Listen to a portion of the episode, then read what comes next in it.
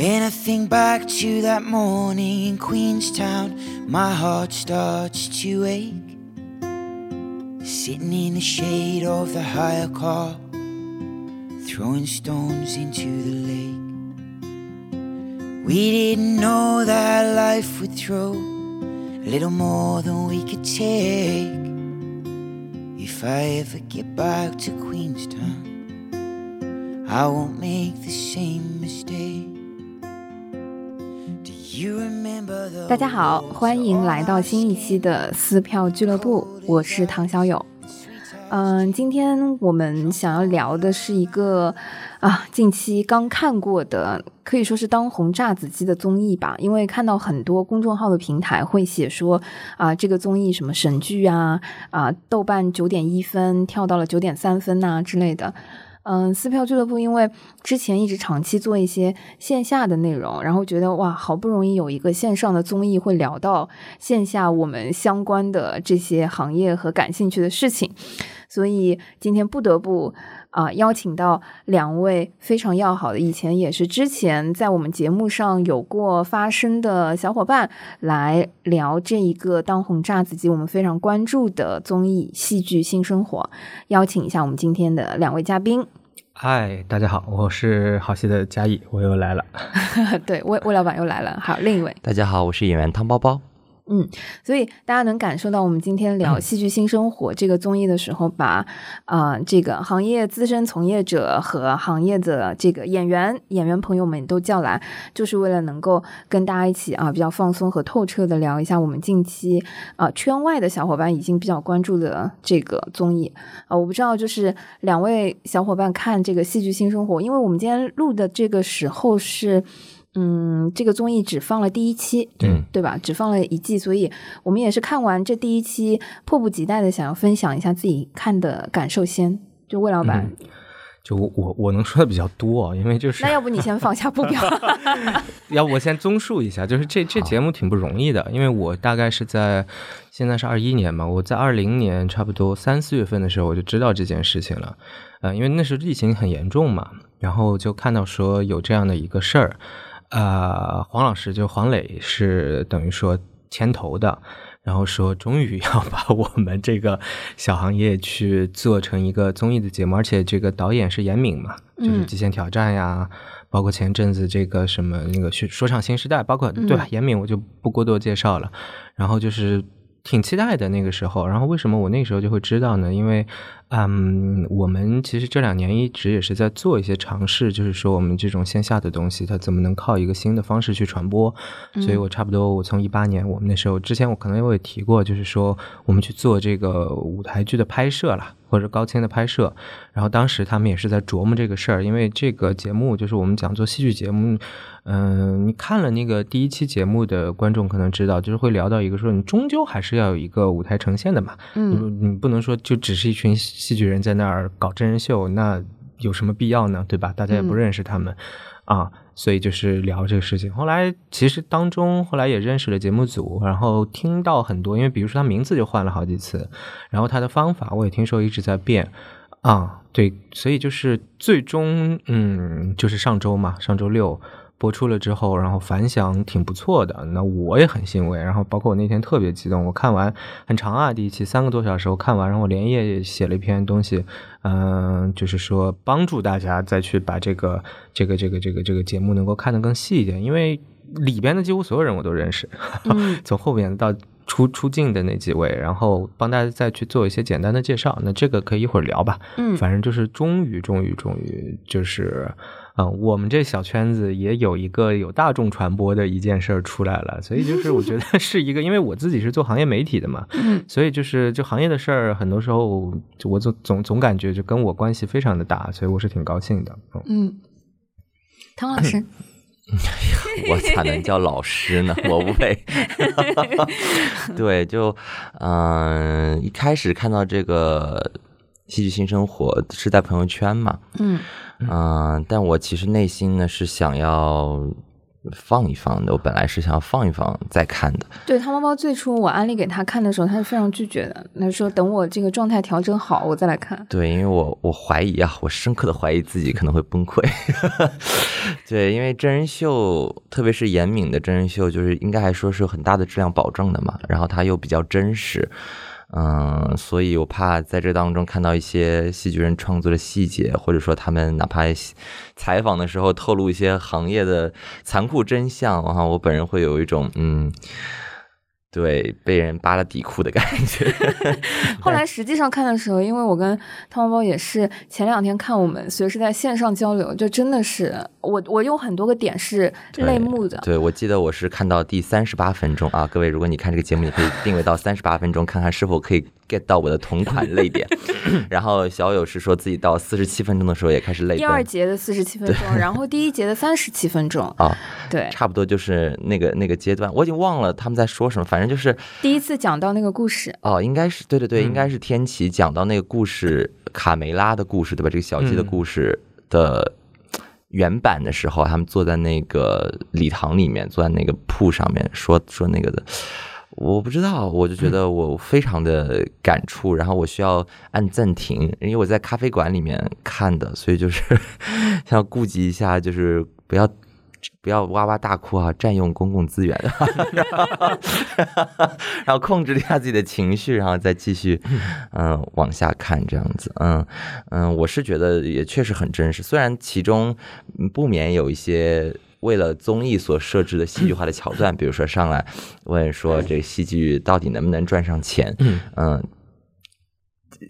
表达是综艺化的，但这个问题呢是挺真实、挺核心的。包括所有的人都在讨论说，那这个赚钱怎么定义呀？是人能让你活着呀，还是能赚大钱呀？那么其实各位老师嘛，这个在里面参与的各位戏剧人老师们，他们其实也都是一些非常资深的，在圈内非常有名的老师们，他们的判断、回答其实也各不相同嘛。但是不管怎么说，他们都从某个侧面印证了我在这个行业当中。嗯，所体验到一些真实的一些心声吧，所以，嗯，还是很有感触的。但我不太知道，嗯，作为普通观众，或者说您如果是戏剧观众或者非戏剧观众，嗯，不管您带着什么样子的对于这这种艺术门类的观看习惯，在看这一类慢综艺的时候，特别是这里面出现的一些。人名儿吧，他不是 一般，不是那么耳熟不是名人，对吧？对，而且刘晓也太多，刘晓，刘晓什么太多了，就很 害怕，等会儿刘晓庆老师也会出来的。对对，就嗯，不知道大家的感觉是怎么样，我是。怎么说呢？我需要消化一下啊，我的感触非常复杂。嗯，是，所以呃，也就是说，如果你是喜欢慢综艺的，或者说如果你是喜欢戏剧的，我觉得这都是一个不容错过的综艺吧。就是刚刚两位都提到了，其实我们在录制之前，我跟汤包包也在私下的聊。嗯，我自己也是很喜欢啊，严敏导演，就是从综艺导演的这个角度来说，他之前做的那些节目都还是挺有质量保障的。刚刚我们有聊到说，呃，我其实自己是一个看一点点韩国综艺的小伙伴，就是我自己觉得，呃，严敏导演那个作品很像我喜欢的那个罗英石，就罗 PD 的那个那些系列，就比如说啊，两天一夜啊，三十三餐啊那种系列，就是他会设置一个场景和设置一个游。戏规则，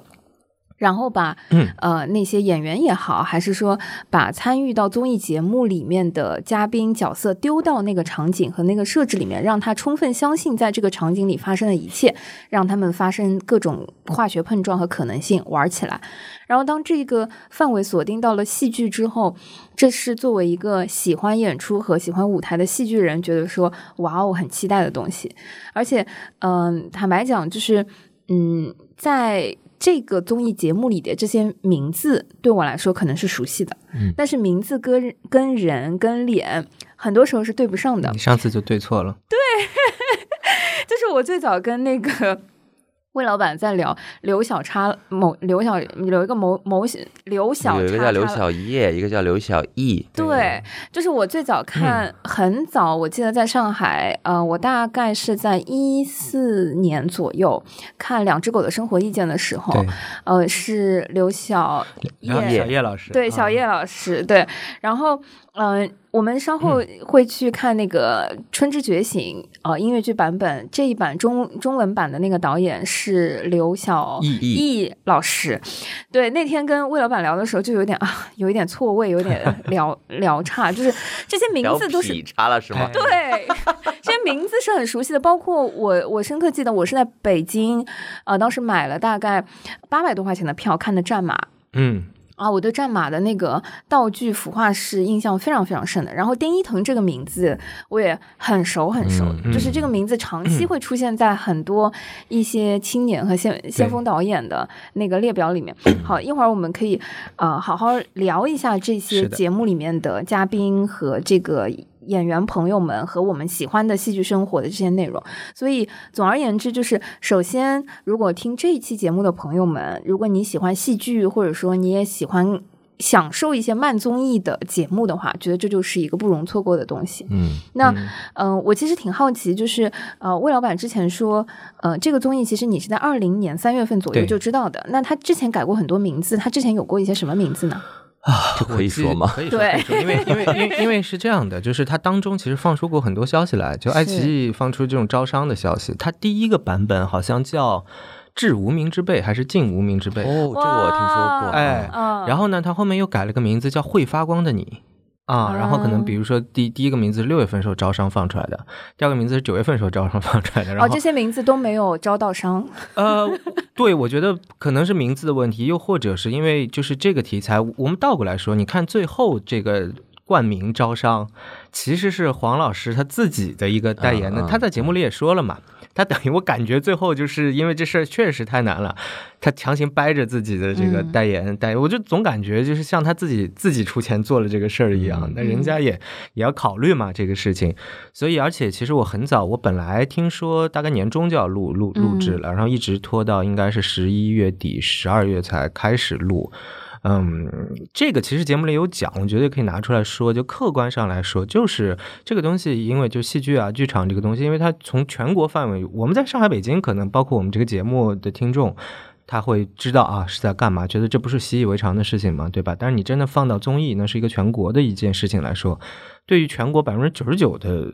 观众来说，这是啥？这是啥啊？我听过这个词儿，但这个词儿是什么意思？所以包那那当然了，商务那边也会有同样的问题，而且所有的综艺第一季都很难招商啊，吐槽大会第一季都不好招商，对不对？嗯，所以就是百般，嗯，我我觉得真的做了很大很大的努力，这个事儿，我觉得真的就是黄磊在用。非常大的个人的热情和个人的资源在使劲推着往前走的，包括应该严敏导演也是他来邀请的，所以就是因为黄老师，我我不能说我有多熟啊，但是确实打打一些交道，就是他真的是非常热爱剧场这件事情。节目播了之后。他给我发微信说，就是说写了很长啊，他就是因为就聊嘛，我写那篇东西，他就说，嗯，他自己内心当中就是觉得剧场对他来说是非常不可取代，而且非常重要的一件事情。那他嗯愿意用自己的这些积累来把这个东西往更高的。不不仅是把某个人，就是说把这个行业当中的所有人，或者说这个行业本身能推到一个大家更熟悉的一个地方上去啊！我这这这我挺感动的，因为对吧？这其实全国人民可能大半都认识黄老师，但是可能其实没有那么多人知道哦，他原来对这个剧场感情这么深。嗯，那做这个事儿，它就是一个很难啊，他没有什么，我觉得甚至不不是个正向的一个商业利益，但是他就是。这一年，嗯，就是还是做了。他朋友圈里真天天在发，原来前阵子他都是发自己做菜啊什么的，嗯。就现在就跟那个就是节目宣传一样，每天发几条都是跟节目相关的东西，感情真的非常的深。就我我自己有一年，应该是去年的时候，在乌镇戏剧节，在呃四十年华的那个看完戏之后，看完彼得布鲁克的那个戏，在四十年华的那个酒吧里面看到，对，呃黄老师跟他的朋友们，就是呃说到这个，我觉得绕不开的其实是乌镇戏剧节，是的，就是。呃，我们最早第一年去，现在乌镇戏剧节到，如果二零年二零年办的话，应该是八，但二零年没有办啊。对，很可惜，不知道今年就二一年还有没有机会再看到乌镇戏剧节，因为整个戏剧新生活也是发生在乌镇，是是，也是呃黄老师呃也好，还是赖珊珊老师、孟京辉老师，当时大家一起在乌镇，包括呃第一幕剧呃在综艺里的这第一幕剧在呃国国乐剧剧场国。乐剧场，嗯，对我甚至当时记得，我大概是在四年前在国乐剧场看的是一个法国引进的默剧。嗯其实乌镇戏剧节对于爱看戏的小伙伴们来说，已经是一个绕不开的盛会。对，圣地啦，嗯，可以大致聊一下乌镇戏剧节这几年的这个状况和最早乌镇戏剧节的那个影响嘛？因为，嗯，对，就是整个我觉得其实它和这个综艺也好，和这件事情是有千丝万缕的联系的。嗯，这事儿我熟，因为我每年都去。呃，我从二零一四年的第二届开始，嗯每年乌镇戏剧节我都在。就是这个事儿溯源，其实也是黄老师传的，嗯因为他在非常早他就跟乌镇那边熟悉，他大概零二年拍了那个叫什么《似水似水》，是就叫《似水似水年华》，啊，和刘若英还是谁来着？反正是个电视剧嘛。对，然后那时候就跟乌镇那边认识，讲徐志摩的故事对，对对对对对，嗯认识。然后他自己感情那么深，然后可能就是在一个，我记得他们跟我说，他们大概在二零一零年或者零九年就开始商量这个事儿。嗯那当然你知道办这个东西难度有多大，因为乌镇它不是一个传统的一个，好像像上海、北京那么多剧场，或者说它为这个东西就这个事情嗯最早那个难度就是在建剧院和建剧场，然后跟当时乌镇的那个负责相当于他嵌入到他城市城镇规规划的里，整个对，对所以先等了三年，就是建了一个大剧场，然后慢慢的嗯、改造了很多小剧场，小剧场。哦所以所以乌镇的这个这个我们叫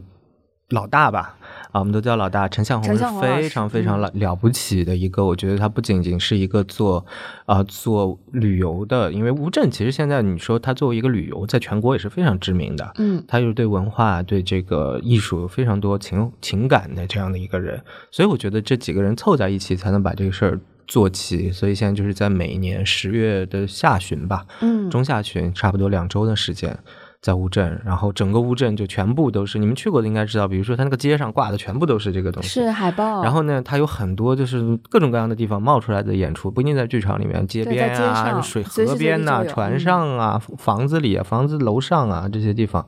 所以就挺挺乌托邦的。然后很多因为圈子也很小，我们很多人就聚在那边一起，真的聊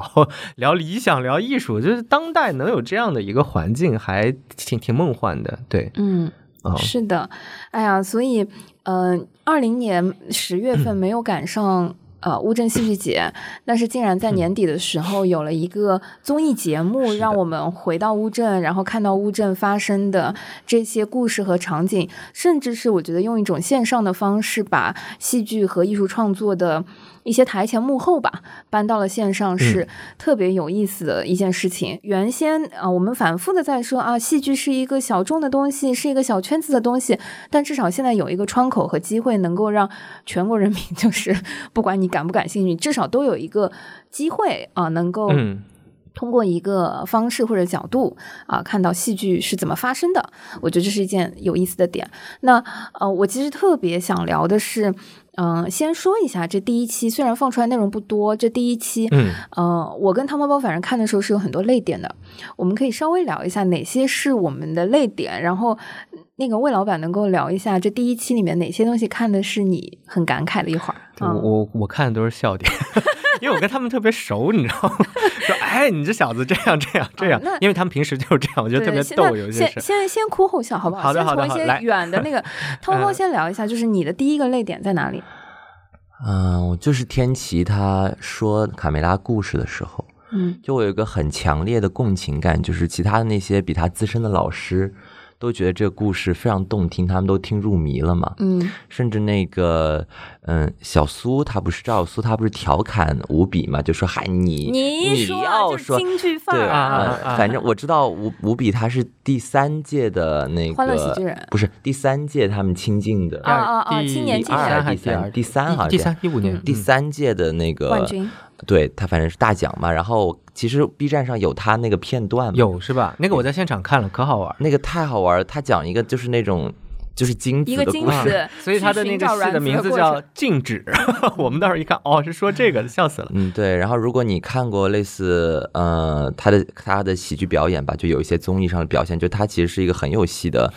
呃，演员也是一个创作者。完了，那个，因为因为他那个静止那个创作就是有戏曲的那个部分在里面嘛。然后小苏就说：“你看，你要是说这个，你得什么样？就是啊，怎么还打个圆场？就然后我我当时就觉得，哦，是的，他们彼此之间都非常的熟悉，就就这就是我们对吴比老师的一种想象嘛。但你反过来去对比那个呃天琪，他是一个非常非常能量很弱，很。”怎么说？他很小心翼翼的在说那个故事，嗯，说的有点磕磕绊绊，完了，很像我们平常人的一种表达，就是非常的琐碎，加了很多然后啊，嗯，停顿啊，用的那些词儿啊，也不是很华丽的华丽的词语，就是不太像是我们平时看到的，比如说在奇葩说上，或者说是在脱口秀大会上看到那些被雕琢过的故事，嗯，但你同时在他讲述的时候，你很能够。和其他那些听这个故事的老师共情，你就觉得，就咱们平时经常会说一句话，就是有的时候你，嗯，这个故事或者说你说什么内容不重要，就你怎么说特别重要。就是他的这个气质配上他这个故事，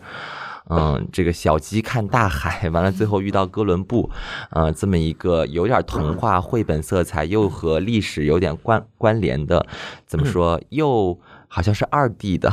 但是又很有纵深的，很很有想象力。这个故事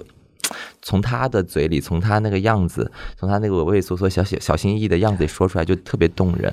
嗯，我就觉得我当时就觉得很感触，我就必须要停下来休息一会儿。我就觉得，嗯，因为太多的综艺在给我们展现那种。Sophisticated 就是非常精美的故事，雕琢雕琢好的故事。这故事有的时候你甚至都在猜想它的笑点在哪里，它的反转在哪里，他想给我们讲一个什么样的大道理啊？或者说，当这个故事被讲出来的时候，他引经据典啊，那个上面的花字儿给你展现出来，这是一部二十世纪的名著等等等等。对我们在接受信息的时候，在综艺里接受信息，我们长时间的在接受这样的故事，嗯，我们也会被这样的故事打动，但。他在讲卡梅拉的故事的时候，我我就有一种，就是戏剧，或者是艺术创作，或者说乌镇刚才说的这个乌托邦的环境，就是允许这样子的人和这样的故事存在。就是我们很耐心的，就其他的老师都比他资历深很多，嗯嗯，他们停下来，然后认认真真的、完完整整的把他的每个停顿、每一个然后、然后、然后。和每一个他畏畏缩缩的样子都消化进去、吃进去，然后被感动。嗯嗯，我觉得这个是戏剧特别大的魅力。我知道有很多观众在看这个综艺，他们很努力的看到最后，看到这个卡梅拉的故事变成了最后的那个舞台的呈现形式。他们会觉得有些失望，有些不可思议，觉得你们这么厉害的人聚在一起，怎么会做出一个有点像是学生剧社做出来的东西？怎么会？呃，你刘晓毅是一个战马的演员，是一个悟空的导演，是春之觉醒的导演，你怎么能够允许自己呢？画一个小鸡，剪一个纸板儿，然后就去演了，然后还让所有人在镜头前表扬，所有人就是全国的观众都看到，你怎么能允许这样的事情发生？对，但是。恰恰这个是很打动我的，就是我觉得大家都有这个共识，就这个东西是不是打动我，不在于讲述者是一个语言多么华丽的人，这个小鸡、这个纸板、这个故事、这个小蓝，它是不是能够戳中我内心那个点？当我离开国乐大剧院的时候，我能不能把这故事带走？不取决于那只鸡是一个多么完整的机械装置，嗯。啊，不取决于它用了什么样华丽的，呃，侵占我视觉的艺术或者技术，它取决于我怎么讲这个故事。嗯，在怎么讲的这个故事的范畴之内，有一种非常质朴、非常原本的可能性，就来自于这些艺术家本人。嗯，第一次讲到那个小鸡不想看大海，我觉得很像我小的时候，是大概在我小学的时候看那个美国的一个动画片，叫《小鸡快跑》。也是一只鸡不想在养鸡场变成一个普通的鸡的那个故事，就是，嗯，当他第一次去讲述这个的时候，我觉得最打动我其实是真诚，然后是质朴，就是我觉得真诚和质朴和讲故事这个东西是我自己喜欢进剧场最重要的原因，就是我喜欢听故事，嗯，可能就算是成年了，还是一辈子想要听各种童话故事和不可能的东西。这个是那个 moment，我就觉得说啊，想到前一段时间去看那个博罗尼儿童插画展，大概都是四五幅不同的插画放在一起，就是它都是天马行空的一些想象力丰满的一些故事内容。我我当时就觉得说，哇，每一个有意思的故事其实都很适合放到舞台上。我觉得这可能是舞台会散发魅力的那个部分。然后到差不多这三十七分钟开始第一部的时候，我当时就很想哭，我就觉得说。原来就是你们会看到的那些在舞台上恢宏的大制作的那些东西，它最早其实都是因为某一个价值观的故事，或者说最开始的那个部分，而且打动我们的那个部分，往往它都非常的真挚。嗯，第二有还有什么别的泪点吗？呃，还有就是他们其实有偶的部分嘛，嗯，对不对？我有一个小细节，就是我发现那个字幕组为了能够让。嗯，观众看懂他们在做什么，因为呃，我们平时就只会说偶，我们不会说木偶，就是我们会说这是我现在我要一个偶在这里，就是但是普通观众他是 get 冷么桑，他不知道你在说什么，你知道吧？对不上这个字，偶这个字不太常单独的出现在你的绘绘画当中，嗯，然后他就在前面加一个括弧写纸，嗯，就是把他们用的这种偶的材质说清楚。真的太多这种细节要渗透了，可是我又觉得加那个纸就不对了，就它它不是纸偶，好吧，它也有木棍，好吧，就 就就是不是说木头做的就叫木偶，纸头做的叫纸偶，就是这个类别就叫偶，嗯，就是这个类别是个很大的类别，是个很值得大家去关注的类别，是小众当中的小众，戏剧戏戏剧当中的戏剧，嗯，对，然后我就觉得。你看，小叶老师可能是他们所有人当中操偶经验最丰富的一个。对对，他也会说我们要做的是用偶啊，是吗？对我也注意到。对，连五笔可能他一开始都没想到，就说哦，就他跟另外一个小叶老师在探讨说，怎么你举一个牌儿，那到底是我演技还是他演技？是这牌儿出不出现？然后小老师就说，哎，你别着急啊，就是呃，到他出现的时候就他出现，到你说话的时候你你说话，这是在第一趴的时候讲的。然后你看，你回到最后一趴的时候，你去看他们怎么运用那个偶的时候，就是这样。实现的，嗯，最精彩的偶的部分，当然就是小易老师他演那只海鸥的时候，就他当然做了一些自己的身体也是一部分的偶，然后他操那个海鸥，那个海鸥的其实是没有机关的，他的完全靠身体的起伏和呼吸把海鸥的飞行的状态，甚至他有一些对吧，一个翅膀长，一个翅膀短，只能打圈飞的那种状态表现出来。如果您愿意仔细看的话，你就会发现专业的操演员是眼睛是盯着偶的，呃。为什么呢？如果专业的演员他在操偶的同时，他眼睛盯着观众别的地方，大家就会看这个演员。如果他把自己的关注度给上这个偶，大家就会因为看到他看到这个偶，也把自己的目光全部聚焦在这个偶身上。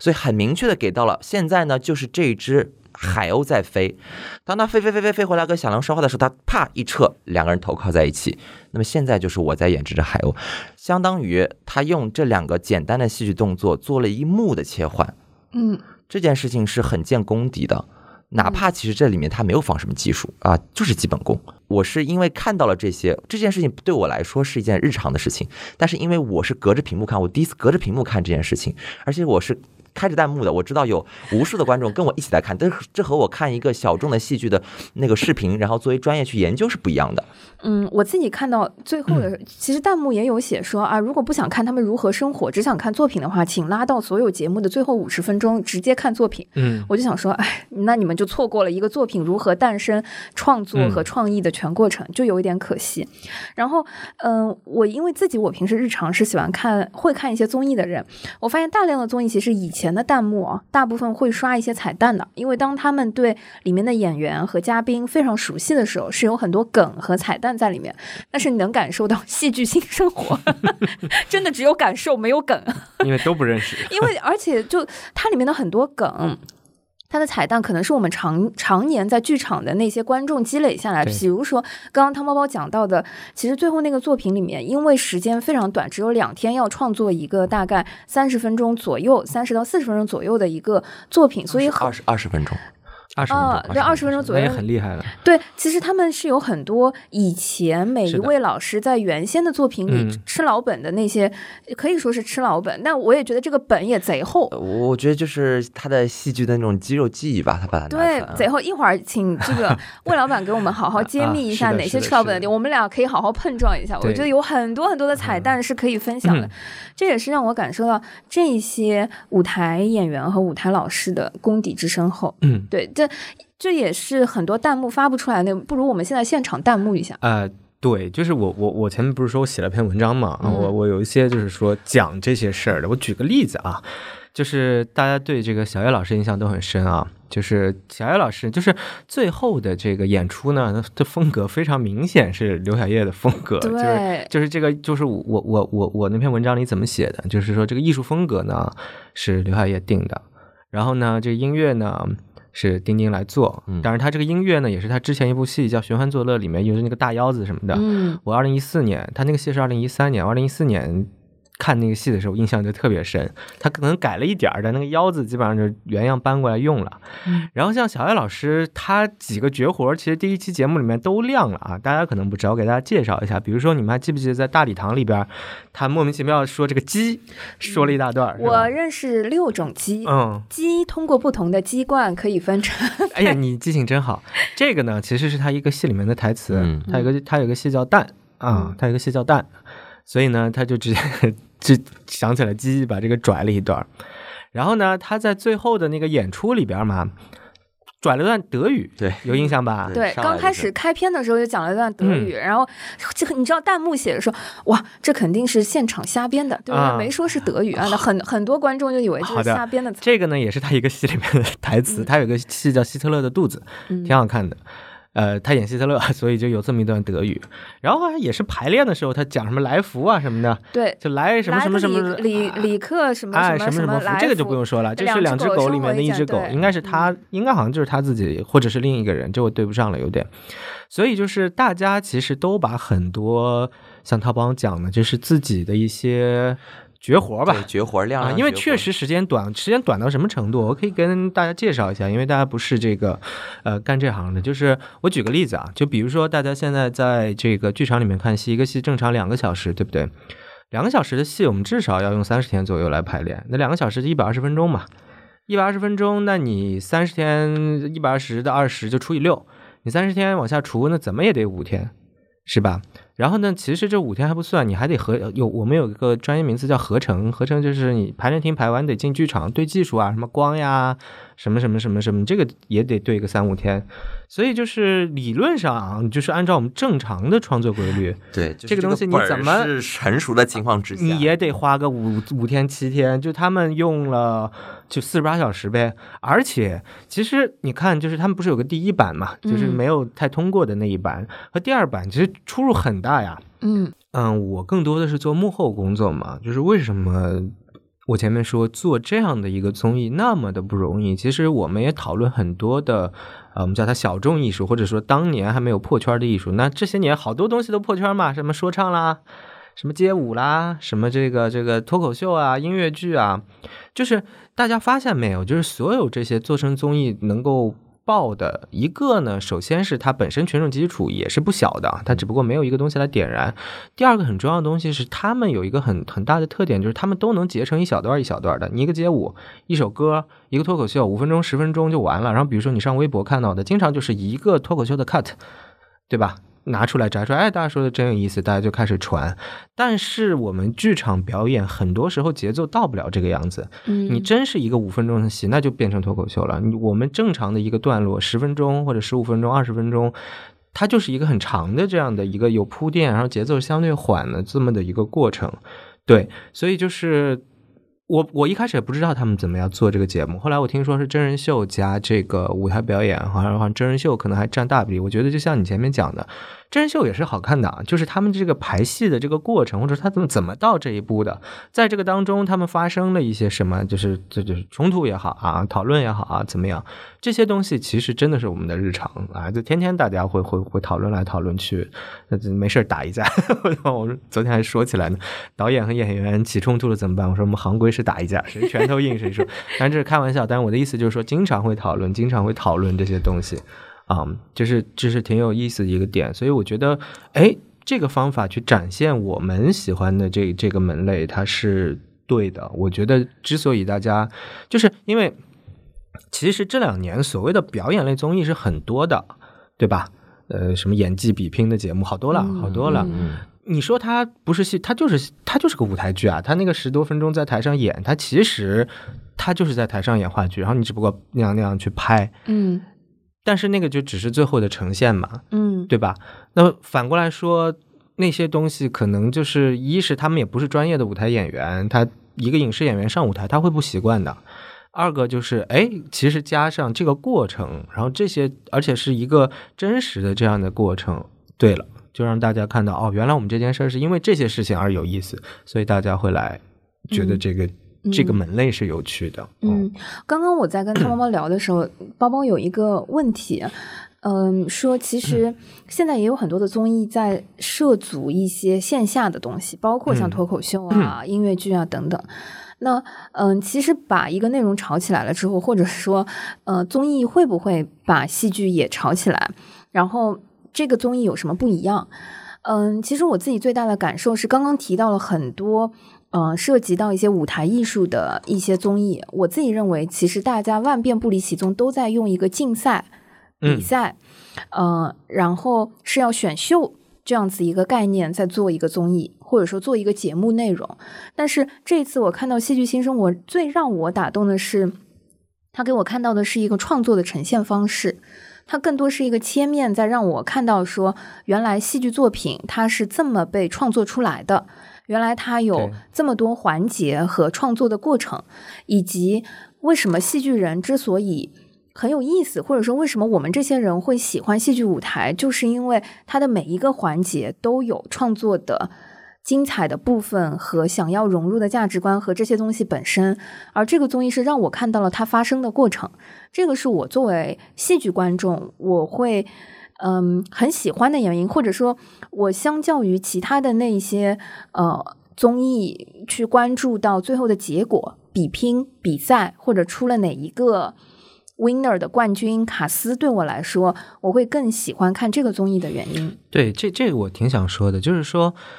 嗯。现在大部分都是竞赛嘛，但是就尤其说到表演，其实表演当中有这个竞赛，有的时候是有一件有点别扭的事情。就文无第一，武无第二吧。倒也不完全是这么说。比如说，你说我说唱，对吧？就是我我给你 对吧，diss 下去了，我就赢了。但是表演很多时候，我觉得肯定是合作大过竞争的。虽然我们有有一个说法叫对手戏，对手戏，那不是真的对手啊，不是说我要打扮，我比你演的更出彩，我比你演的更让观众。看清我，而不是看清你，其实肯定不是这样的。是先要合作，吧一定是互相成就的。我的我的使命是让你起来，然后你接下来使命是让我起来，这是互相给、互相合作的。所以，那那那你表演一竞争哈，尤其是经常还组内竞争，我们俩演员是吧？我们站一块儿。我们演了个特别好的戏，然后要分要分出我赢了还是你赢了，这这怎么分呢？因为要么就是都赢了，要么就是烂就是都烂，就没有办法在一个组内分出谁赢了谁。这组内是我觉得绝对是不存在竞争关系的，嗯啊，这也是跟很多别的不一样，因为他一个人。玩不太转啊，也也有了，但是其实它的很大大量的都是要大家一群人或者两至少两个人这样的互相配合，才才能出来的一个效果。明白？那这里面我就很想聊一下，就是呃，整个戏剧创作里面，其实它呈现了一部分戏剧创作的原理。或者说戏，他大量花了一些所谓那个生活的那个部分，就是这部戏是怎么做出来的？你觉得哪些这里面的环节是跟现实戏剧创作里面是映射，或者说是很像的？我觉得它是一个很流行的创作方式，经典的叫 device 吧，就是它是共创的嘛，嗯，就它不太像是经典经典的剧目，或者说是。呃，更工业化的体系吧，他可能先要打磨本子，嗯，然后呃来了之后呢，然后读本儿，啊、读完本儿之后呢，嗯、做 workshop。嗯 workshop 之后呢，进入正式的排练，嗯然后就是刚才魏老板刚刚说的合成啊、进场啊这些基基本的流程吧。嗯、我最原始、最原始的应该是从怎么说本子，或或或者说是文字，然后转化成舞台的东西嘛。一个概念或者是人物形象，对，但是他们没有时间啊，就是所以呢，我们可能要不就是比如说有的是直接从一个故事原型入手，然后大家就开始各干各的吧。你 这个有的人在边上弹尤克里里，然后那边就开始做道具的做道具，然后可能约定一个时间，然后我们来把每个人想到的东西来捏一捏、合一合，看看这故事走不走得下去。然后他们可能就是比如说以演代练，就是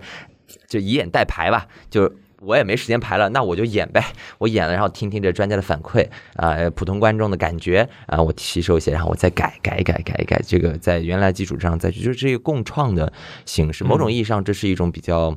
高效也比较容易能够集演员之所长的一种方式，而且在这样一种形式当中，非常非常好的体现了这些戏剧人的特点，就是他们没有一个很明确的，就啊，我是干导演的，我是干编剧的，啊、我是操偶的。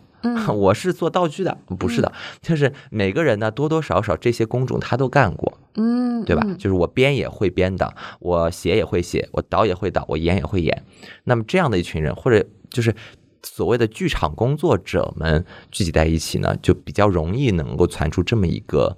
呃，这种类型的戏，就是看起来还没有谁是主角，嗯然后看起来也没有一个，对吧？啊、非常经典的，就是我们平时在电视剧或电影里面看到的一个呃比较套路化的形式，它很很自然的就出现一种嗯、很清新的、很质朴的、很脱俗的这种状态出来。然后，嗯、当然这是一个不容易的事情，就是比较容易的是导演中导演中心制，对吧？嗯，嗯虽然说这个里面他们还是不停的想赋能给，呃，刘天琪说啊，我们都听你的，这个我们都不说话。一开始说我们只能给意见，到后来发现天琪真不行了，一直在干呕，就先给他派了一个助手，对吧？伊藤也你也是，丁一腾你也是，我们都听你们两个年轻人的，然后不断的给他赋能，说他们就是这个九零后导演的，就是第一就是第一梯队。完了完了，赋能完之后，一开始说那我们只能给建议权，说建议权也不能给了，咱们就不能说话，就只能在那说话。对，嗯、因为不管怎么说，他最后还是有个拍板的人嘛，就你嗯 device 到最后还是要有一个人来决定，你不能只是混沌的意见。但是可以说，呃，共创是极大极大的保留了所有人的意见，然后呢，那相当于做决定的这个人，实际上他的能力要更强。嗯就他不仅要能够决定，他还能够包容，能够把那些人的呃优势的给用起来，所以这件事情是挺不容易的。往常来说，应该就是非常适合一起工作的剧团。嗯啊，它不是一个剧组，应该是个剧团的工作方式。就这些人，他连续工作了五年、十年，对，都是用这种方式，那他们就非常能出活，然后他们做出来的东西就特别能够让每个人舒服的同时，一拿出来这个作品就知道，哦，这个就是戏剧新生活组所拍出来的戏啊，它是有一脉相承这种感觉。比如金星舞蹈团拿到国外一看，这个就是金星舞蹈团的舞，这个这个这个，对吧？就是这种感觉。包括以前我很喜欢很喜欢那个法国一个叫太阳剧团，嗯，就他有一个他们的国宝的一个艺术家叫莫须金，他他的自传里就写，就是巴黎给了他们一个近郊的一个就是那种也像我们这种工业园区吧，就很大一片地方，那就是他们的剧团，他们吃啦住啦都在一起所。以真的是这个原理，就是要生活在一起的创作人互相之间的刺激和对，彼此的所以就是很真，就是很真实。你们就是要要熟，就是要有吃住睡在一起。就以前我们就进组了，他那个 workshop 就可能现在很多流行的一种排练方式，就是不是进来之后就读完本之后，我们不会立刻的就开始一幕幕的排，嗯可能就会开始做一些工作坊，做一些身体的练习、声音的练习。呃，当然这一部分是让演员进入到状态里面，另外一部分也是演员们和导演需要建立关系。互相信啊、任，对，互相嗯熟悉。嗯，我反正我觉得太阳剧团他们很极端了，就是说，只要演出，这个台前幕后，包括导演，所有人都是一样的工资。就他公社啊这真是极端到一定一定的程，就是公社了。就是嗯我不管你是，你可以是这部剧的主演，但你是主演和这部剧的最差，就是最小一个演员和下面的那个拉幕的老师是哪一样的工资的。这个就是他们。你行，你就在这个这里继续生活下去。至少是在片子前，我也是能感受到，就是那个搭舞台的工人老师可能拿的比演员还多一些。那现在蛮好，大家都拿一样。对，大家都一样，好吧？就是咱们都吃住在一起，反正大家都工作在一起。嗯，呃，你的工作也不容易，我的工作也不容易啊。反正我们还有很长的路要走，所以。你你拿多一点少一点无所谓，反正我们都拿一样。共产主义，这就是他不是那个帘子一下来说这是戏剧公社嘛？这就是典型的公社。对，真的就是，当然我知道他们可能酬劳肯定还是要比工人拿的多一些，毕竟是那个。但是这在综艺里面的这个小环境，他们吃住在一起，大家吃的就是大锅饭，就一样的，相当于。嗯，是我其实是看这段的时候，我真的有一种就是白领在工作和就是项目团队里面的那种，就是大家怎么协作又怎么互相分工的那种感觉。但这里面还是有很多是我觉得独属于剧场的东西。嗯，就比如说，嗯，我我记得小叶老师对着镜头说一句说：“哎，你们两天做一个戏。”对我们戏剧人来说是不对的，我们是慢生活，我们是要享受生活，然后在生活里面再开始做内容，是吧？就是有哪些环节在魏老板看来，你觉得就是独属于剧场的，就是创作，尤其是这些 他们自己的东西。你你这个要看跟谁比，我觉得其实这些都是啊。我前我前面提到一些，包括前面汤猫讲的，呃，真的是有两种比较。比较经典的这个创牌方法，对，第一种嘛，就是想个本儿哈，先建个组，请个导演，大家来圈圈做啊，我们每个人领个角色读。读明白了吗？这个角色是干这个，那个角色是干那个。好，读完了熟了是吧？我们把本扔了，我们下地，然后拍拍拍拍拍拍拍。那这个是当然现在最常见、最常规一种方法。然后这个就是也是导演中心的一个方法，或者甚至编剧中心的一个方法。另一种前面汤猫介绍很多，这种就是它确实要求会高一点，它需要每一个人都首先他不要掉链子啊，你不能只是一个就过来听别人使唤的一个人。其次就是大家要彼此熟悉和彼此的了解，因为确实他们这几个人都熟的，我是知道，就他们因为就是几乎就是，比如说都是乌镇戏剧节的常客了啊，这些人其实彼此都认识，然后也彼此肯定你看过我的，我看过你的，甚至比如说丁一腾和刘晓叶是一起演过两只狗的啊啊，这两个人一起演过两只狗，演过一些场次的，就是彼此的艺术观啊。对吧？不会打架，你不然如果艺术馆打架的太厉害的话，那个就会非常的南辕北辙，的，就变成另外一个综艺。那可撕逼向的综艺是吧？所以就是，所以就是要求不低，所以这些也是啊，他们。凑一块儿，包括你说赵小苏原来也是孟京辉那儿的演员，丁一腾也是，刘晓叶也是。就对于孟老师的这种艺术风格，最后其实挺孟京辉的这个戏拍出来，嗯，他们都是熟悉和接纳的。对，就语汇是非常相近的，嗯，打磨的时间就会缩短非常多。嗯，了解，了解。其实这里面有几个点，也是我当时挺感动的一个点。就，但是他就是刚刚包包提到有一些看起来像撕逼和争议点，反而。我在我看来，可能是一些艺术底层价值观的碰撞。有几个点，其中有一个，我看到弹幕啊，会之前会有说到，觉得吴比老师太强势了。刚开始会说，哎，你们不是推那个刘天琪做导演嘛？但是在里面很多老大哥式的那种指挥和分派。但其实我反而是觉得，嗯，其中有一个点是我印象很深的。当他跟小苏老师在讨论，第二天他们可能起床醒来说，我们这个综艺就是是要生活。还是要细，然后吴比老师的那个分享是当时非常就是敲我的。他说：“呃，生活对这些来说就是零，对这个综艺来说是一个一个后面加分的零。但是最后那个戏一定要炸，那个戏一定要好，至少它是要能够打动观众的。因为如果那个戏最后排出来不好，这些零就没有依托，就没有用。就是戏一定要炸。就是我觉得吴比老师在这个当中一直起到了一个。”就是哦，我觉得他太重要了。他如果不不这样的话，他们整个团队就会对就会散掉。对，就是是这个样子的。就说到这一段，我我印象很深的，就是怎么说呢？就是我们老说真人秀，真人秀啊。就首先，我我觉得节目组把这个剪进去，我挺意外的，因为这个某种程度上，本质上它是一个。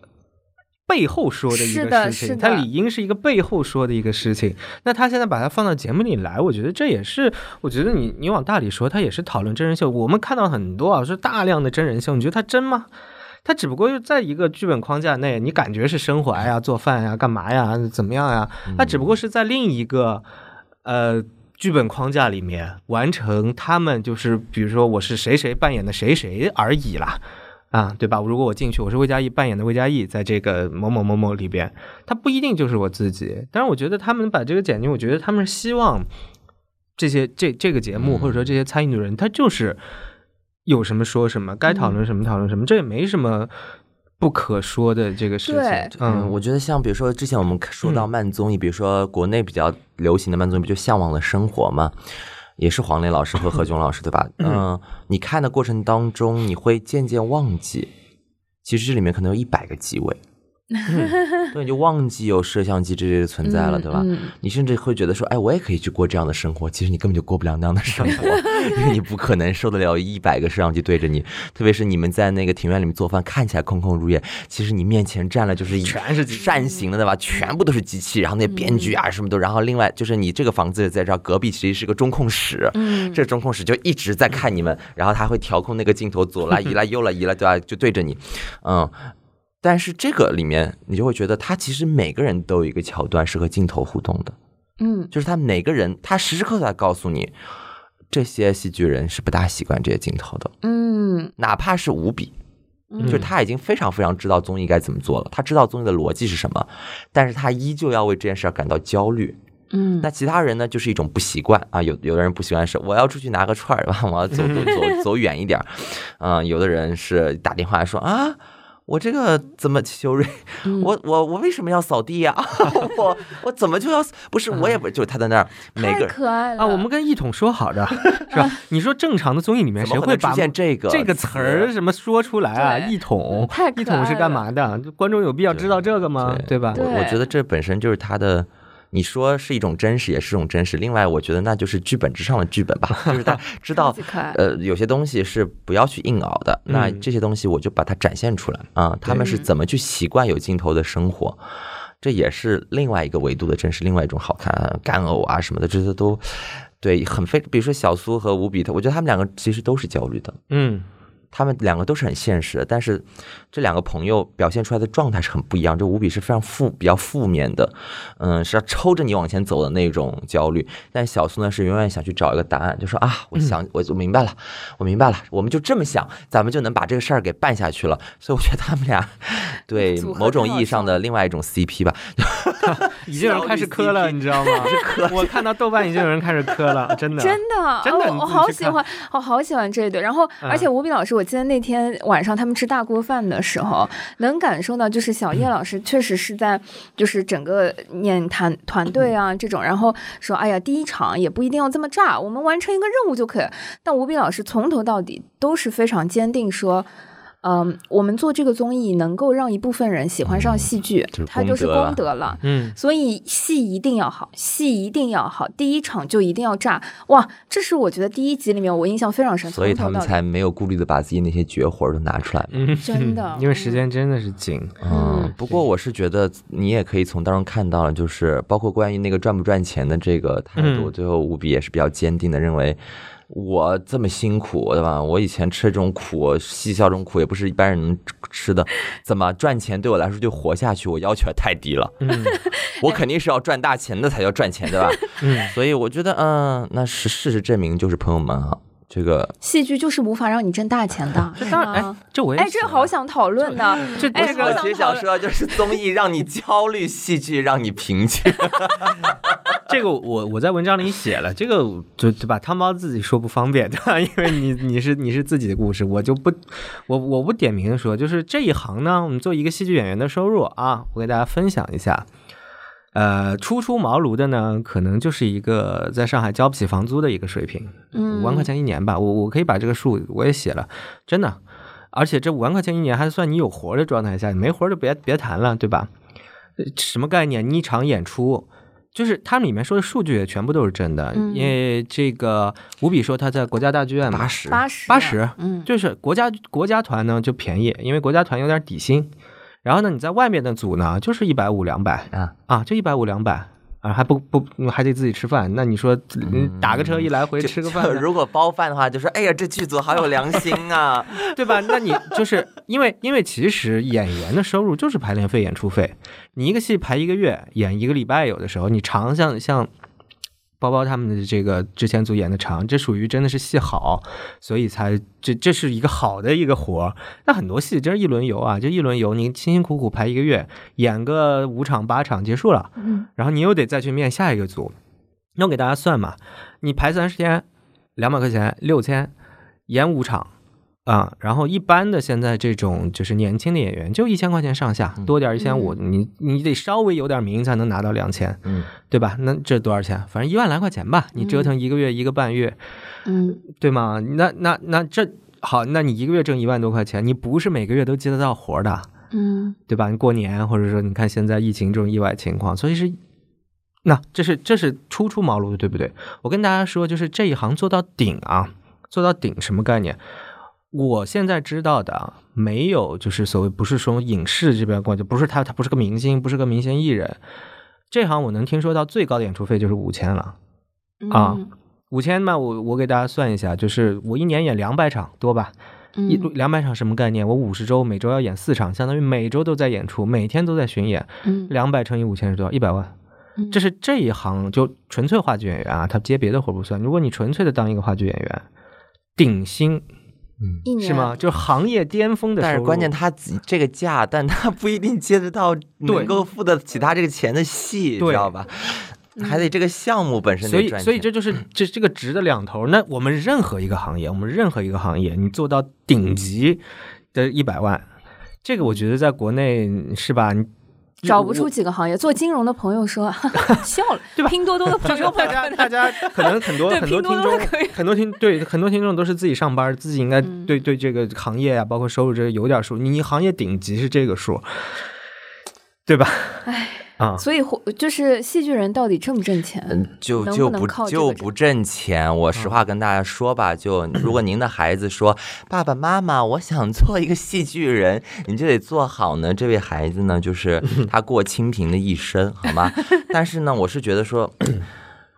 就是大家为什么还干呢？你说是不是有毛病？嗯，你说他是不是有毛病？对，就明知道这个，你要说你是舞蹈演员，就你从小戏剧戏曲演员，你说你从小吃了这么多苦，你不干这你干啥？你就觉得你沉没成本很高，我的身体已经被改造成这个样子，这么美丽，我不在舞台上展示一下我的长胳膊长腿，我不合适。你说戏戏剧演员啊，走在路上啊，朋友们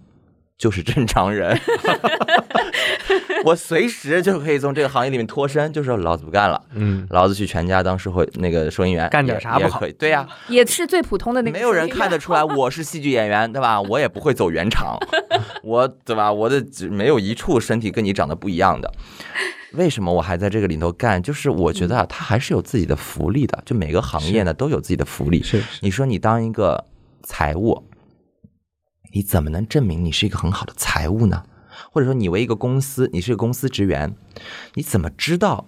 你所做的事情是有价值的呢？要公司上市，哎，这件事情 对吧？非常的长远。嗯啊，你要到年末的时候，你说啊，今年我做了一个好账，账呢很干净，都平了。然后我对我自己说，我是一个很好的财务，快乐一下，奖励自己吃一个哈根达斯，对吧？这个就是一般的比较赚钱的白领们，他们获得价值感这件事情的通路，对吧？一般都是这样来的，因为你呢是一个螺丝钉，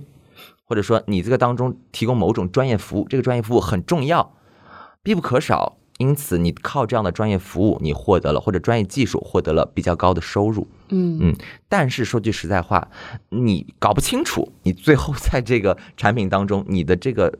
提你提供的这个服务到底占多少？嗯，就你分不清楚，就是说我是个程序员啊，我当然这个薪资很高，我写的这个编码我是藏在这个产品的背后的，就是我搞不清楚是不是用户在点这个键的时候他很快乐，但是舞台演员的那个反馈，我觉得是不是就是非常的？短，嗯，太短了，世界史上最短的就观众一反馈哭，他一笑，对咱们就别说这个，就结束的时候，就是说掌声雷动，然后你就在那个掌声里面分辨那个哇，那个就我就想的很俗了。你说我们要的是什么呢？就这个，因为我我们我现在演的那个项目，这个观众非常的少，嗯，然后呢，因为是沉浸式的，经常设置的那个结束的点，观众是嗯结束了，没有人鼓掌的，我们就一直在想说太不爽了，太不舒服了，就感觉今天没干，你知道吧？嗯。就这两个小时我没干，后来就专门调整一下灯光的 Q，就是为了跟观众要这个掌声，嗯，就是为了要这观众掌声，连这个戏的结构都给你改了。最后，对，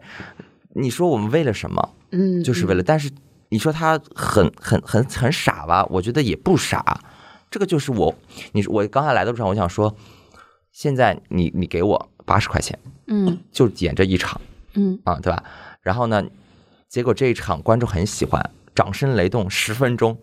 你说我要不要这八十块钱？我要，而且我要现金，我把这八十块钱 裱在我家里，把它裱起来。每次我看着八十块钱，我脑子就重新放那个掌声雷动十分钟，谁哪个东南方向嗡了一声，又没有站起来，后面叫他坐下去，我就一定会把这一幕狠狠的记在我的脑脑海中。你说戏剧工作者他要什么？当然我说的太肤浅了啊，不是你是个演员，我我已经能感受到那个。以后如果我看到一个好戏，我跟你说，我就一定要站起来疯狂鼓掌，而且一定要该尖叫就不吝啬的喊出你最想说的话，因为已经结束了。是你对你知道你那天给我就是突然大半夜就是汤包包十点半给我打电话的时候，我正好在文化广场在看那个《白鹿原》，我当时真的气到爆炸，你知道吗？因为《白鹿原》非常的好看，然后正好是在演员谢幕的时候，三个小时，我已经忍了三个小时，我终于要开始鼓掌谢幕，汤包包给我打电话。我 天手忙脚乱到，就是我连最后的那个谢幕拍照都没来得及，就是摁一张。我忍了三个小时，我现在知道，你最对不起的是那一群白鹿演的是不好意思，演员对不起，好吧对 那汤包包是在台前的，我就很好奇，就是，呃，因为我们也知道魏老板呢。是有很多就是日常坐在办公室白领工作可以选择的，对吧？对就是我能感受到，就是呃，演员在台前接受到了掌声、鲜花的那种满足，那哎幕后的不用鲜花，不用鲜花，鲜花很麻烦 只要掌声就可以了，不要走上来送鲜花，很尴尬的。怪浪费的是不要？不要浪费的，那个鲜花会凋谢的，你的掌声是经久不息的。好的，我想知道就是幕后，好吧？台前是这样，幕后幕后的这些朋友们，我们为什么就是作为观众，我可以讲我是收获满满。我喜欢戏剧，真的是每一次去看，我觉得对我来说都是治愈，都是输入，都是充电。反正嗯，当然了，也有我花的钱，我觉得很、垃圾产品的时候很难过，嗯不重要。那是你喜欢什么？就你作为幕后，我觉得，我觉得是一样的，就是因为我小时候学表演，所以我当然那不是职业的啊，就是我从小其实上台，就是我也收获过很多掌声。小的时候，当然那是学校里面的也算嘛，就很多人会觉得你很算算算棒，对吧？虽然他不会给你钱，所以就是，嗯，我一直说，就是包括说这个节目，呃有一些人会说，哎，怎么上来就哭穷？有什么好哭穷？甚至有一些我们业内的说，你别哭穷了，哭穷有什么意思呢？妈耶，啊、但是我是觉得说，首先它是个现实，我们没有必要去逃避它，嗯对吧？这是一个现实。其次就是，那为什么在我们可能说啊、经济上或者说财务上的收入，可能真的跟我们的付出某种程度上不成正比？其实是因为这件事情的本身，它从精神上极大的回馈了我们。不管是 汤猫说的，就是他他鼓掌这件事情对他的这个，对我们幕后也一样。那那我们快乐什么？我们快乐嘛，就是我们的演员接受到了掌声，对吧？这是一样的呀，啊。然后其实另一点就是做幕后还有另外一个状态呢，就是我是观众啊。我是坐在台下的啊，那我看到这样的一个作品，那可能比如说不一定是我自己制作的一个作品啊，比如说我作为媒体，那我我经常去看，我经常去看，就这个这个事儿，像你一样，虽然我可能不用去买票，对吧？就是这个事儿，这个事儿，它就会还是会让那么多年了，我我做也快十年了，那么多年来让我始终始终始终始终是愉悦的，是兴奋的啊。当然有的时候是感伤的或者是怎么样，但其实都是一种精神上的一种快乐。然后这个领域里面的人。台前的也好，幕后的也好，我觉得大家都很像，就像我们包括我们在我们节目里看到的这些人一样，都我觉得都是一颗金子般的心呐，你跟他们打交道就会非常的快乐啊。我我其实有一个感动的点，虽然没有哭出来，但是当时，嗯，小叶老师说他一直在这个行业做，和这群人在一起，就是希望能够抱团做跟别的人不一样的人的方式存活在这个社会和这个时代里啊。我当时是非常非常感慨的，就是。嗯，我我在我那今天做准备的时候，我就摘录了一些就节目里面的那个他那个文案嘛，他那个嗯 act 那个文字哦，这三句话我觉得就可以送给今天在座的两位好吗？第一就是叫做你做出了你的决定，这就是你的代价。第二个叫做赚钱还是不赚钱，这是一个问题。第三个就是戏剧是一种病，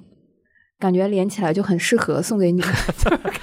对，我觉得我觉得说挺对的，说的都挺对的。哎呀，所以说戏剧怎么就是包罗万象？你把这换算成任何一种东西都成立，你把它换算成爱情 也成立吗？感情很像啊，你别这是一种代价嘛？选择一个人和选择一个行业其实都一样的。对，真的，我我那个开篇的时候啊、黄磊老师抱着那个羊，大家不是说他都是在致敬《教父》的那一段嘛？嗯，然后它里面有一句台词挺有意思的，他说：“我赚到了钱。”但靠的可不是舞台上的这一亩三分地，哇！我当时就想，也太惨了吧。然后嗯嗯，就真的是靠别的地方挣到的钱来反补贴啊，这一块但是全世界都是这样，全世界都是这样，那不是中国所以其实我我很想探讨，如果抛开国内的情况，我们说戏剧本身，就拿世界范围内来说，就是戏剧对人类或者说对这个社会，你们觉得戏剧它最大的价值是什么？为什么以一个叹气作为看？我觉得我不知道气的方法，。我不知道，我抛砖引玉吧，我不知道嗯价值是什么，但我总觉得，因为里面一直在说破圈嘛，嗯就是当你破圈的时候，你想要达到的价值就是某一种经济价值，我可以这样说，嗯嗯，就是说某种效益。哪怕你的这个目标是为了让行业里的人活过得更有尊严，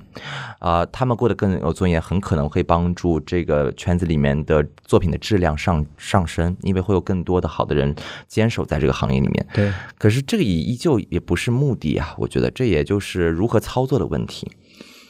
我我自己觉得戏剧最重要的是一种连接，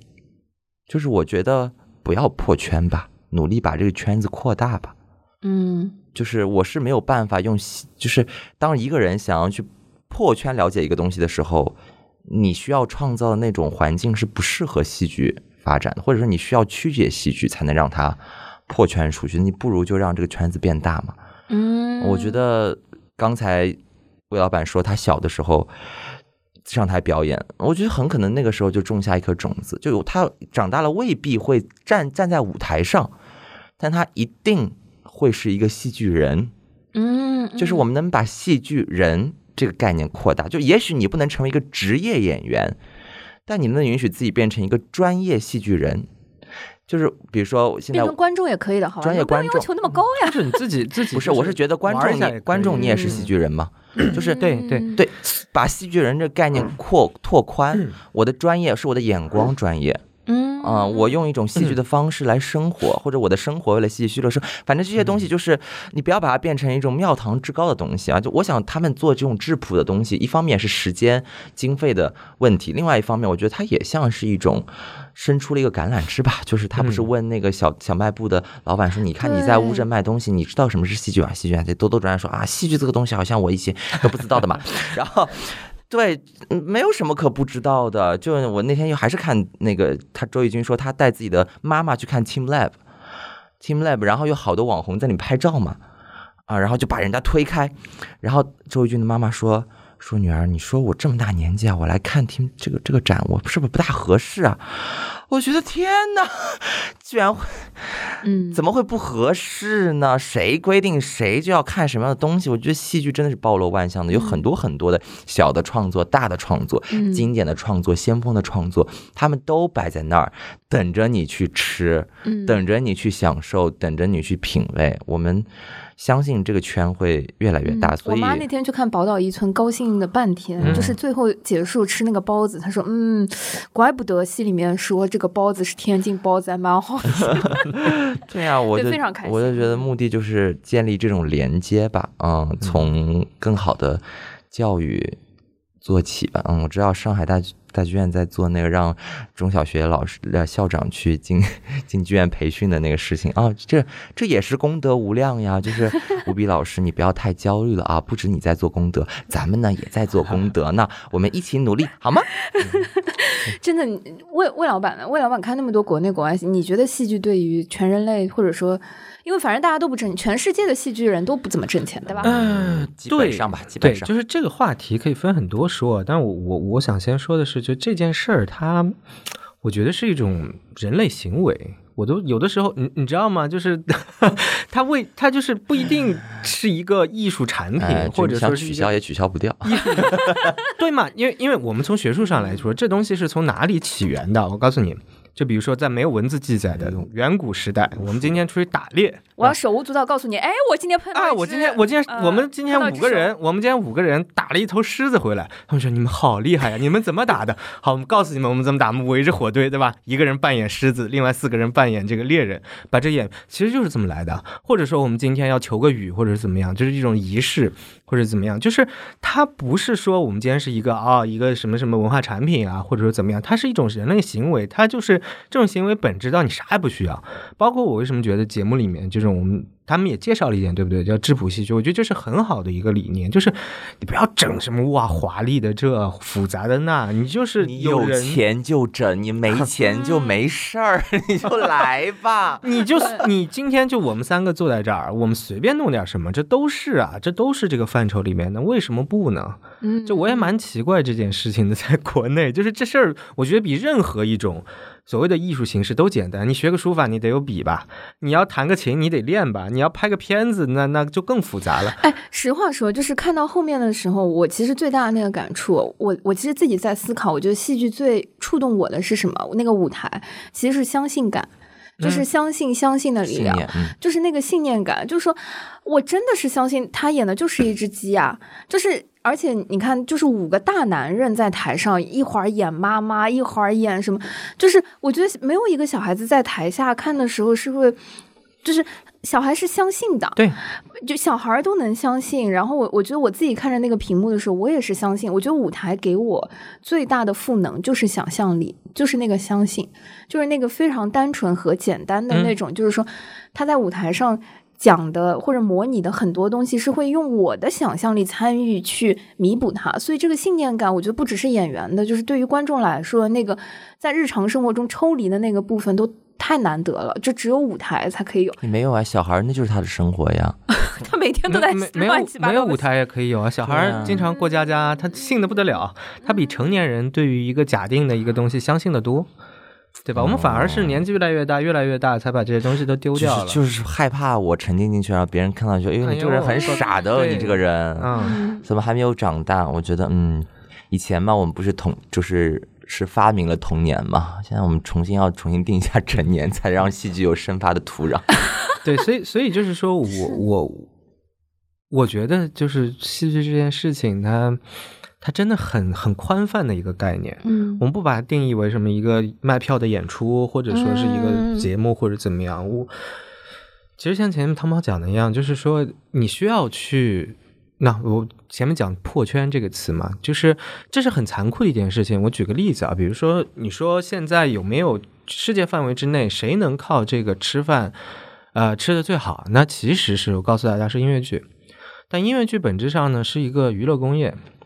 工业这个词儿代表着什么？它一定是有相应的标准、相应的流程和相应的套路的。我这样写就跟好莱坞电影一样，哦，好莱坞电影跟欧洲电影的区别一样。我这样写，这样写，哦，我在第十五分钟时候我需要出现一个对手，我在第三十分钟的时候需要解决一个问题。好，第四十分钟的时候，咔，我要起一个全场大歌舞。就是我不是说这样不好，我不是说这样不好，但是就是说只有这样的东西，它才能更符合人类社会的一种文化消费。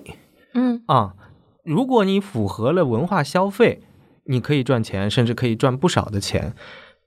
但有的时候我们就有点头铁，你知道吗？就是我我们就很想做我们觉得所谓的喜欢的东西，或者说对的东西，我不一不不想按照那个套路来。嗯这个我在行业内做幕后这些年，我看到很多就是大家都知道哦，这样好卖，这样好卖，我们这样做，而确实也好卖，然后就接着做，对吧？那做着做着做着，那我为什么还要做这个事情呢？我干点别的不好吗？那我卖点儿我我去卖个水产不好吗？就我我这是我个人的想法啊。就如果永远只是做去迎合市场的东西，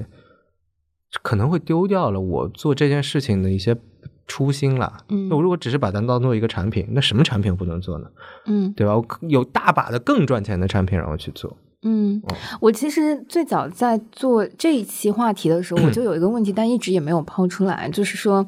为什么戏剧一直是一个小众的东西？就是其实我看整个节目的时候，我也一直在想这个问题。嗯，我觉得有几个瞬间，我是跟修睿老师 可能是很像的。就当我是一个普通观众的时候，尤其是在排练和排戏的时候，大家打打闹闹，大家嗯我我现在能理解，有一些这种打闹是在集体创作和碰撞的那个过程，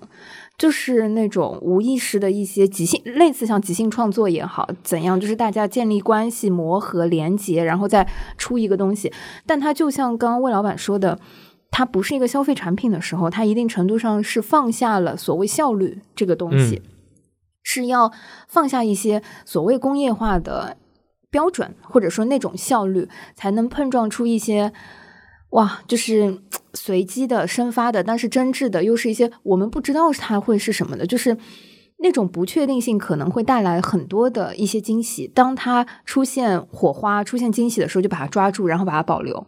那种创作过程是在这个节目里面，我时常会看到的。但又是因为这样一种非工业化的东西，所以这个人不知道什么时候来。对，然后来了一个也不知道第二个还能不能来，就是这样的。对，然后它充满了不确定性之后，就拖长了他的创作成本。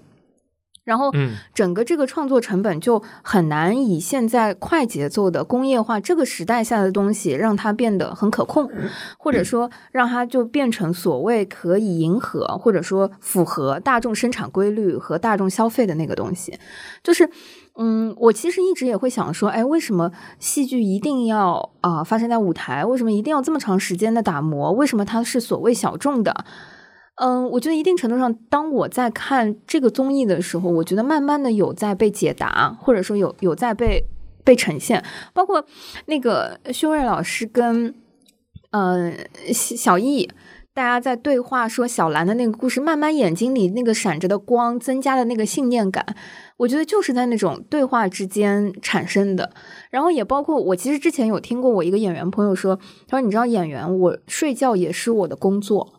就是为了保持我的状态好，我我就得保持我，就是我得有充足的睡眠。所以如果你不断的压榨我，我就罢工，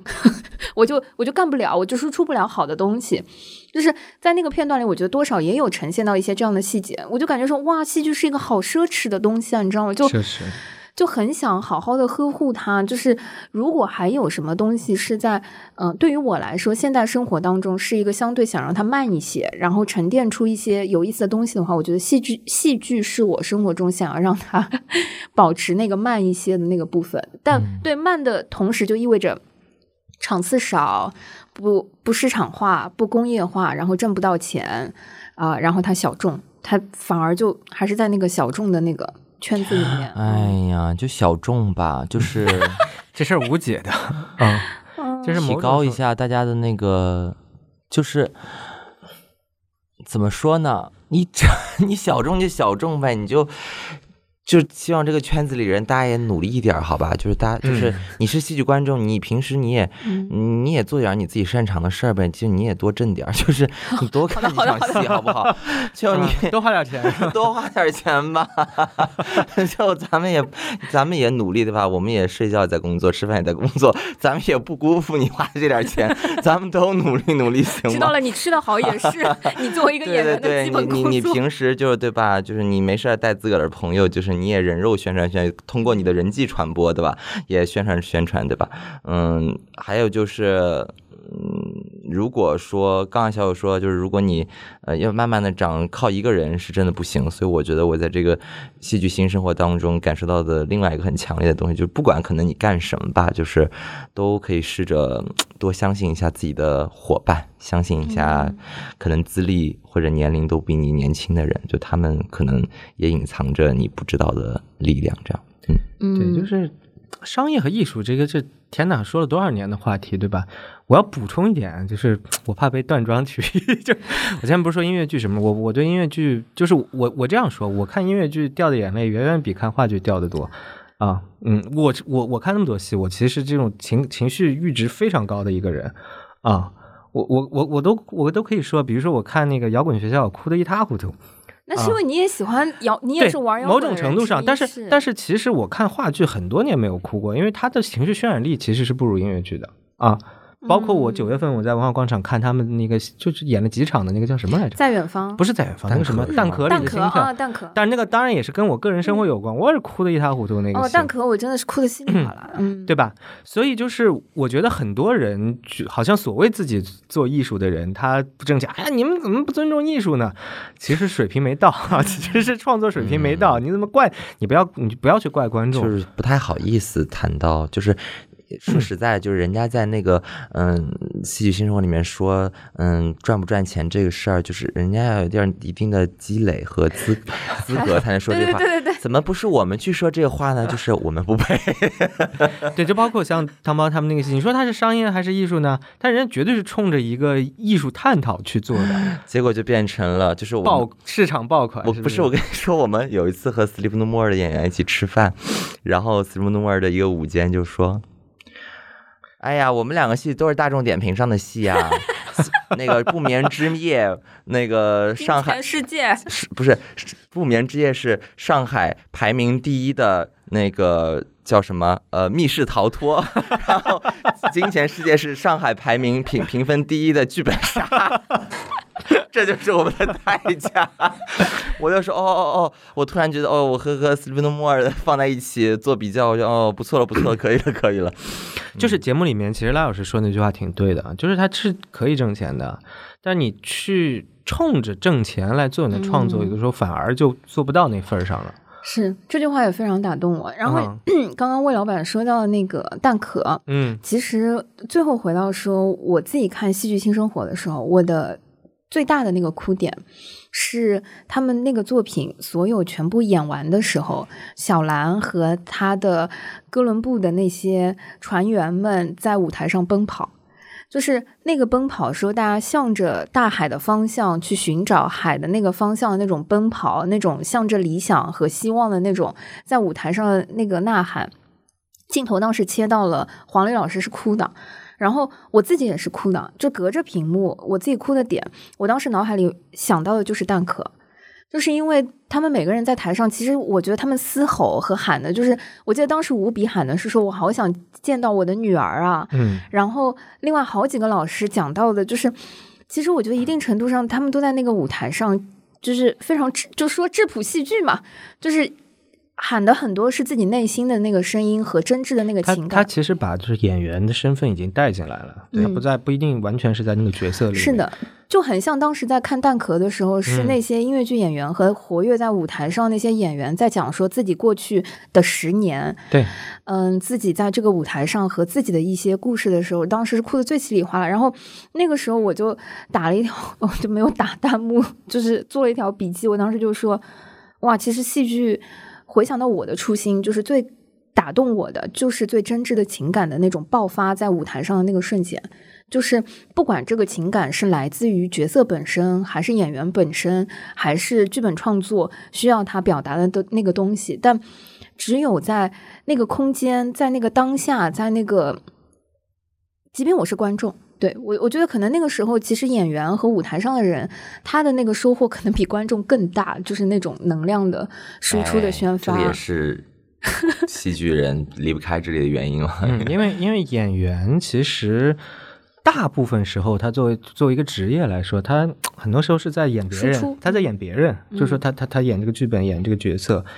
尤其是你对着镜头的时候。我觉得在舞台上，可能这个这个汤包说的更有说服力啊，就是大家在舞台上会比在别的地方更安全一点，他有那个胆量和勇气说，我把，因为你知道，把自己撒出来是件很冒险的事情。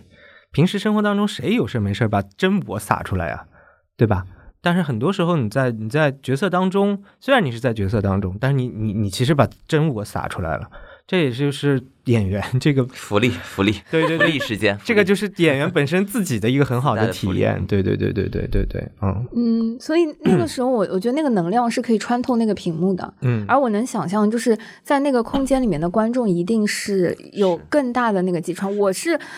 就是我是不敢想那天有哪个观众在下面看了啊，敢不要脸的就那么不打赏的走掉了。我就跟你肯，定有的呀，肯定有人在下面刷手机，嗯 一定会有一定比例的观众在那边，或者在说啊，陈词滥调，找大海是找大海啊，好无聊啊，好无聊，无聊死了，就嗯你没办法，就让这也是一种体验，我觉得也蛮好的。嗯，真的特别有意思。就是魏魏老板说后面还有几期马上就要收官了，其实后面嗯还有机会可以去到乌镇做观众吗？这你不该问他吧？你应该问 coronavirus。好像好像好像好像他们定期是会公演的。嗯啊，我经常看到就是乌镇的人发什么，他们今天又公演了，怎么样？好像观众是可以去看的。嗯嗯，对，但是我我我不知道近期状况怎么样，现在疫情疫情啊什么的，哎，真的很头疼。对，哎，其实说到这个，我们今天录制的当天也是一个非常巧合的日子，就是。嗯，我觉得从全球范围内来讲，其实整个全球范围的戏剧人这一年，随着疫情的情况都不好过，尤其是尤其是国外的情况。然后是不好过呀。是，然后我觉得二零二零年到二零二一年，作为国内的戏剧人，大家几乎觉得疫情快要结束了，会有一种就是放松警惕了一点。对，感觉是对，就是整个二零年的下半年，大家都觉得说哇，在全球这么。就是这么危机的情况下，其实国内的戏剧市场又开始慢慢的复苏了。尤其是大家憋着好大一股劲儿，都希望在这个时候能够有一些表达也好，表演也好。今天我们在上海，嗯，我我们其实因为在今天上午的时候也临时收到了一些上海本地发现了有本地案例的发生，然后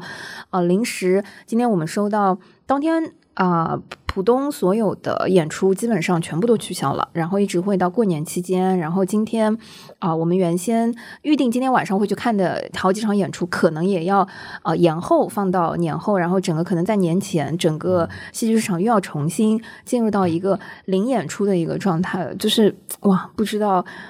啊，这段时间或这个状况下聊这个，感觉还真的是一个 非常有意思的时点呢。嗯。没关系，我们可以相信国家，相信政府。是的，再等一等。但这这个真的没有办法，就是像你说的，二零年其实国内已经相对比较好了啊。你不知道英国的那些哭的有多惨，美国的整个沙当啊什么都没有啊，百老汇那些哭的有多惨。而且你知道他们的那些财务习惯，就是你稍微断流断半年，这全家都完蛋那种，嗯，是吧？就我们呢，因为。穷惯了是吧？就是你稍微少点少点收入呢，也就也就扛扛，也就扛扛。但是确确实这个事情是，尤其是我们是一个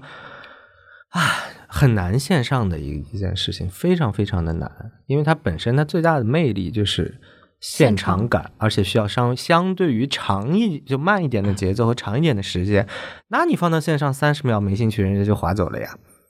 对不对？这这是一个很残酷的一个现实，它本身就是，而且这些东西就是呼吁我们见面，呼吁我们到一个地方待着，它这是它这个事儿的本质。你如果只是把一个故事演出来，那就看电影嘛，看小说嘛，对吧？那就是我们现在最大最吸引人的这个特质，因为现在的这个疫情的环境没有办法得以展现。那呃，于我们来说，真的是没有没有什么办法的事情，就只能嗯想办法。生存吧，只能这么说。对，嗯，此处就是给我们的听众朋友啊一些福利吧。嗯，随着这个呃戏剧性生活会持续的播下去，那呃已经能感受到我们有很多台前幕后，尤其是对于嘉宾和嘉宾的一些考古式的挖掘和演出啊，以及他们的一些台前幕后。如果你有什么想了解，或者说有什么问题想问，或者是比较好奇的话，首先可以关注啊魏老板的这个公众号“好戏”。对吧？可以扒一扒他以前的文章，输入关键词，没准可以跳出一些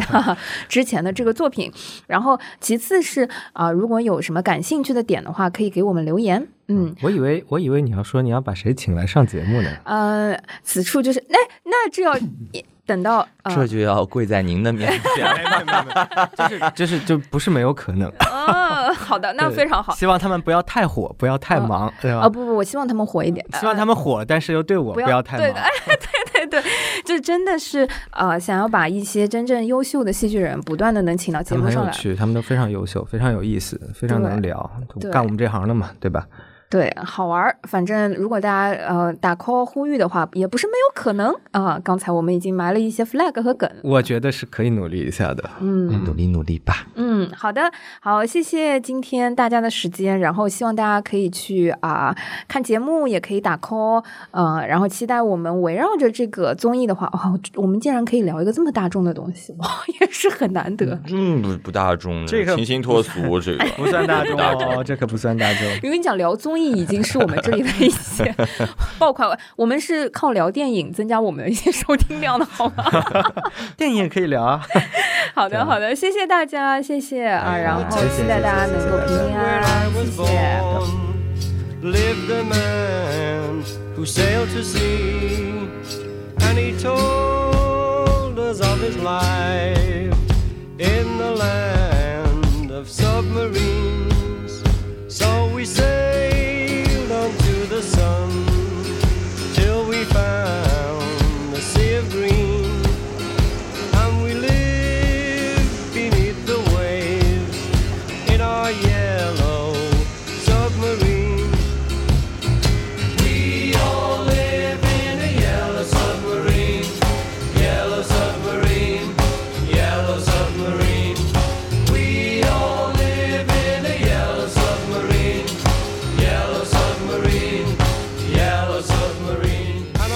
收听这一期的撕票俱乐部，推荐您使用苹果播客、Spotify、小宇宙 APP 或任意安卓播客客户端来订阅收听我们的节目，也可以在喜马拉雅 APP、网易云音乐上收听。欢迎在评论区给我们留言，联系我们，谢谢大家。